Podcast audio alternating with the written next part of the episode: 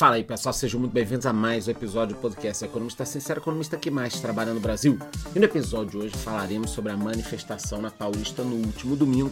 Muita gente me perguntando, aí, Charlão, não vai falar, tá escondendo, é contra, é a favor, não sei o quê. Essa grande palhaçada, eu vou dar minha opinião aqui, porque eu acho que as pessoas foram pra Paulista, o que que tá acontecendo, tinha ou não tinha lá um milhão de pessoas. O episódio de hoje está imperdível, só que antes de continuar, eu te peço que se inscreva aqui nessa plataforma e me diga nos comentários. Vocês acham que nós teremos mais manifestações até a próxima eleição presidencial ou não? Me digam nos comentários. Teremos ou não mais manifestações contra o Lula? Me diga aí nos comentários. Pois é, galera, foi isso daqui, uma manifestação na Paulista.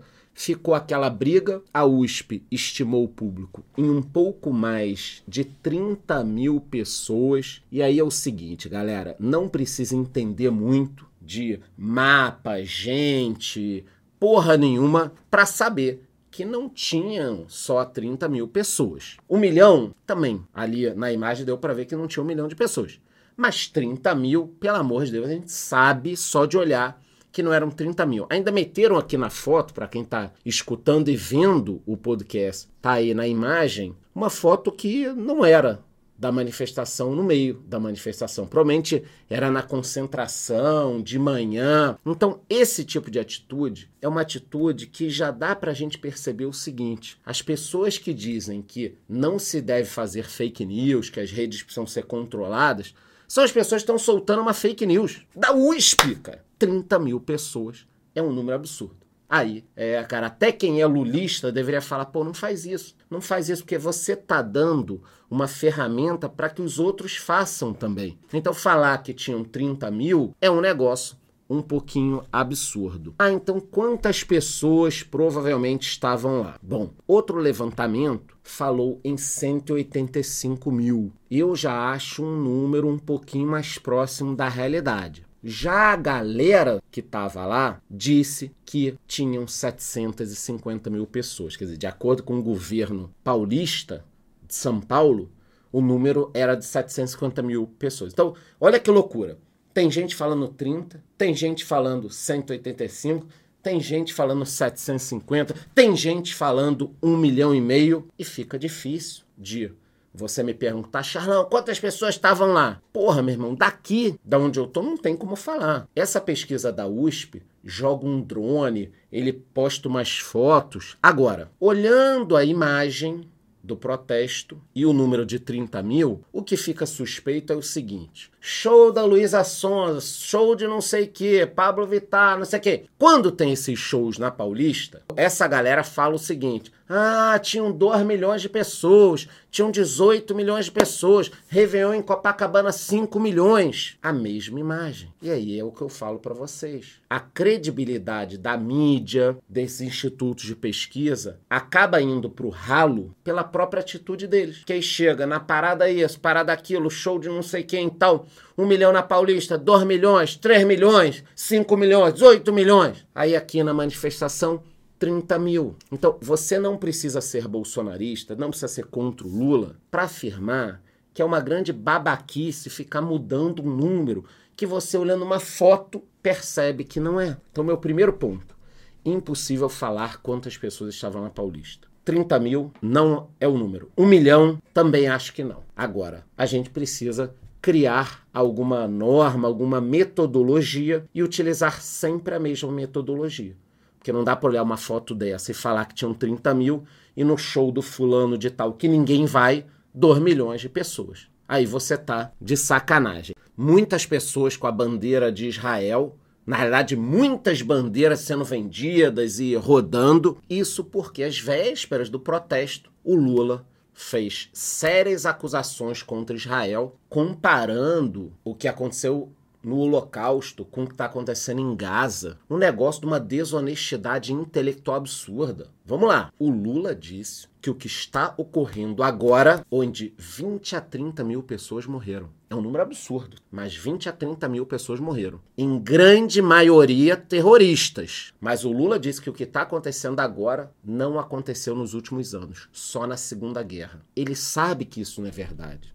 Só que ele está jogando para a base dele que é muito antissemita. Então o Lula tem uma base forte que vota nele, de pessoas que não gostam de judeus, antissemita. E aí é muito louco, né? Porque os petistas o Lula acusam os outros de naístas, para não falar aqui ter problema na plataforma. Mas eles é que são. Então, as falas do Lula também movimentaram muitas pessoas que pensaram, pô, mas peraí. Ao longo da história, em vários momentos, ditadores e não ditadores perseguiram judeus. Isso está começando no Brasil e o Lula está sendo o grande líder desse movimento. E muitas pessoas foram para as ruas. Graças a Deus. É engraçado que Normalmente, quando as pessoas assistem a lista de Schindler, Bastardos Inglórios, você sempre imagina que vai estar do lado dos mocinhos, protegendo os judeus. Quando na realidade, o que a gente está vendo é que o próprio Lula está encabeçando o um movimento dos que estão perseguindo. Então, cuidado. Você não seria o Schindler na Segunda Guerra. Você seria o cara que ia denunciar que do lado da tua casa tem um judeu, porque é isso que o Lula tá aí, acaba, acaba incentivando as pessoas a fazerem. O antissemitismo disparou no Brasil. Então, às vésperas do protesto, o Lula foi lá e atacou os judeus. Pô, Charlão, mas eu tenho uma pergunta. O Lula atacou o sionismo, não os judeus. Meu amigo, não tem como você dissociar isso. Existem mais de 100 países um único país dos judeus. Pô, você quer dividir ou tirar esse país? É meio estranho. Um país que representa menos de 1% do Oriente Médio.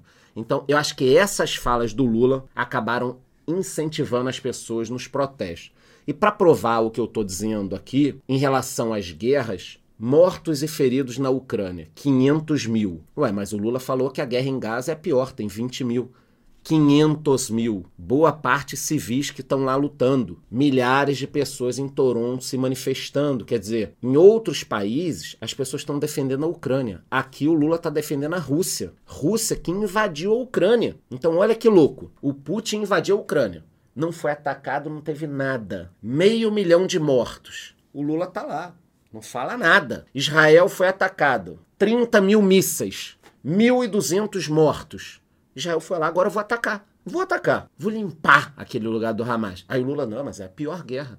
Mas como a pior guerra? Se 20 mil pessoas morreram numa e 500 mil em outra.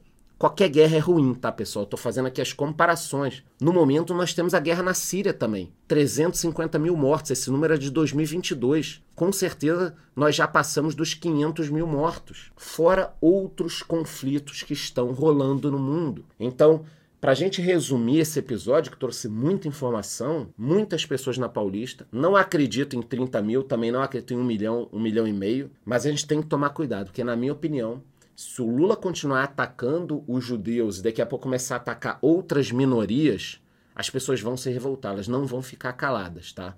Mesmo com a censura que já está acontecendo no Brasil. Então essa é a minha opinião. Agora não esqueça, antes de ir embora, de se inscrever aqui nessa plataforma e me falar nos comentários. Você acha que nós teremos novos protestos ou foi só esse daí? Me digam nos comentários. Aí te vejo no próximo episódio.